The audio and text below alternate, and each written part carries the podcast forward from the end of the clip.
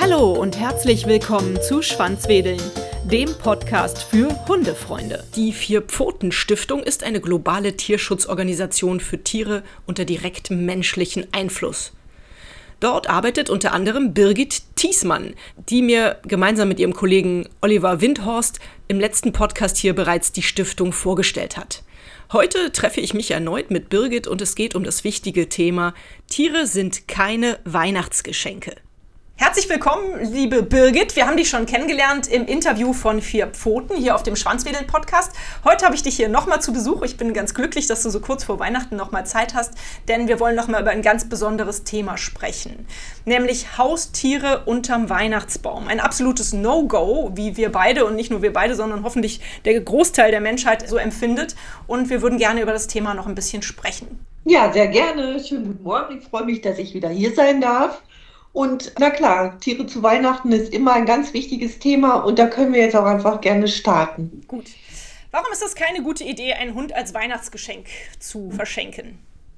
Also grundsätzlich ist es sowieso keine gute Idee, ein Tier zu verschenken, weder zu Weihnachten noch zu einem anderen Zeitpunkt. Weil man muss sich vorstellen, ein Tier bedeutet ja Verantwortung. Das muss wirklich gut überlegt sein mit ganz vielen verschiedenen Facetten. Und wenn ich jetzt ein Tier verschenke, das heißt, dann würde ich ja jemandem eine Last auf, das muss man erstmal so sehen, die er vielleicht gar nicht tragen kann und nicht tragen möchte. Also zu verschenken, ein Tier zu verschenken, das, das ist einfach sowieso ein absolutes No-Go. Mhm. Welche langfristigen Verpflichtungen übernimmt man denn, wenn man so ein Tier in seinen Haushalt aufnimmt? Naja, also gehen wir mal von einem Hund aus. Ein Hund, der kann auch bis zu 18 Jahre alt werden. Und das bedeutet, ich habe 18 Jahre die Verantwortung für ein Tier, das ich nicht einfach in die Ecke stellen kann, sondern das muss ich in mein Leben integrieren. Ich muss mir überlegen, kann ich das mit zur Arbeit nehmen? Wie viel Zeit habe ich? Werde ich den, den Ansprüchen gerecht? Zum Beispiel ein Hund, der muss mindestens dreimal täglich raus und nicht einfach Tür auf, ab in den Garten, sondern mit dem muss ich spazieren gehen, mit dem gehe ich zum Tierarzt, der braucht eine Versicherung, der kostet Steuern. Das hört sich jetzt erstmal alles ganz brutal und negativ an, aber das ist wirklich einfach so. In dem Moment, wo ein Tier in mein Leben kommt, habe ich die Verantwortung genauso, als hätte ich ein Kind. Und das, glaube ich, das müssen sich die meisten Menschen vielleicht auch erstmal bewusst machen. Mhm. Ich denke ja, für die meisten Menschen ist es so dieser emotionale Auslöser. Man wünscht sich ein Haustier, das ist ja doch häufig so, vor allem bei Kindern der große Wunsch.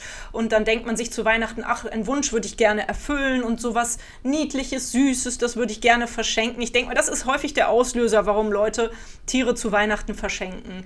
Aber wieso sollte man diese Gedanken nicht in den Vordergrund lassen? Was, was ist das Problem, wenn, wenn das wirklich so passieren sollte? Also ich denke jetzt gerade zum Beispiel an das Thema Allergien. Klar, es ist ja keine Frage. Jeder, der einen Welpen sieht oder ein anderes Tier, was niedlich aussieht, der hat natürlich sofort diesen Reflex, oh, möchte ich haben, lieb haben und so weiter und so fort. Aber Tiere sind eben keine Kuschel- und keine Stofftiere, sondern Lebewesen mit Bedürfnissen.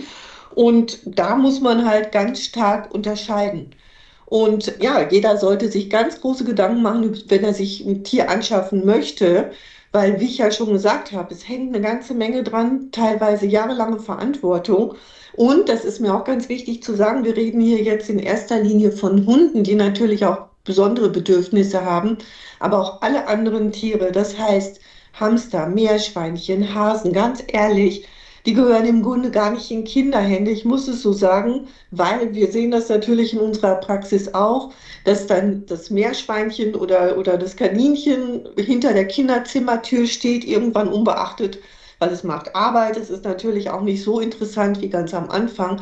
Das bedeutet, dass diese Tiere ein ganz, ganz, ganz jämmerliches Dasein fristen, in viel zu kleinen Käfigen, oft allein gehalten.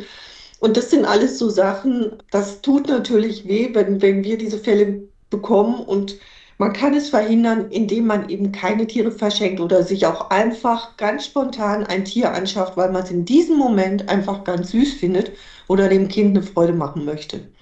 Also wir halten fest, ein Spontankauf eines Haustieres ist eine absolute falsche Entscheidung. Auch das Überraschungsgeschenk irgendwie zu überreichen ist eine ganz falsche Entscheidung. Und ich kann nämlich zum Beispiel aus meinem privaten Umfeld hier noch erzählen, ich hatte es im letzten Jahr eine Familie aus der Schule meines Sohnes, die ihren Hund wieder abgeben mussten, weil halt jemand in der Familie allergisch war. So, da musste der Hund wieder weg. Das war ganz schön schlimm und es war auch gar nicht so einfach, das Tier auf die Schnelle zu vermitteln. Und es hatte sich natürlich auch schon an die Familie gewöhnt in einer kurzen Zeit, in der es bei denen gewohnt hat. Also das war ein richtig tragischer Fall, den ich hier direkt erlebt habe.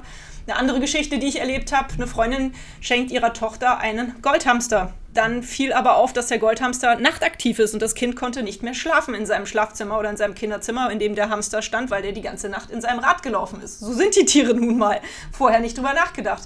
Also es gibt viele Faktoren, über die man auf jeden Fall äh, sehr, sehr in Ruhe und lange nachdenken sollte, bevor man sich ein Haustier anschafft und es ist definitiv kein gutes Weihnachtsgeschenk. Stimmt es eigentlich, man hört das immer so in den Medien, dass nach Weihnachten die Tierheime komplett überfüllt sind, weil viele Menschen leider diese Fehlentscheidung getroffen haben und die Tiere dann sofort wieder abgegeben werden? Absolut. Also das ist nach Weihnachten, das ist ganz typisch, dass Tiere im Tierheim landen, die sowieso wirklich rappelvoll sind schon im Moment. Aber es passiert auch, und das finde ich mal ganz, ganz tragisch, dass Tiere einfach ausgesetzt werden. Ja, da wird der Käfig genommen mit dem Hamster, dem Meerschweinchen oder wie auch immer, einfach in den Wald gestellt, der Hund wird angebunden. Und dann muss man sich vorstellen, ich meine, es ist dann Januar, es ist eiskalt, das ist nicht selten, dass man dann Tiere findet, die ausgesetzt worden sind, die dann, die dann erfroren sind oder halt verhungert irgendwo in der Straße gefunden werden oder überfahren auf der Straße liegen. Es ist wirklich ganz, ganz dramatisch.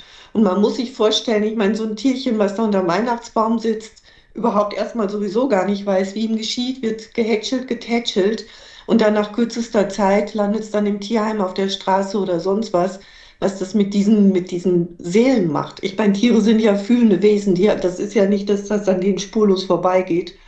Und deswegen bitte nicht, bitte auf gar keinen Fall ein Tier unter den Weihnachtsbaum setzen. Schlechte Idee. Und es ist ja auch so, zum Beispiel vor Weihnachten, die Tierheime geben auch gar keine Tiere raus.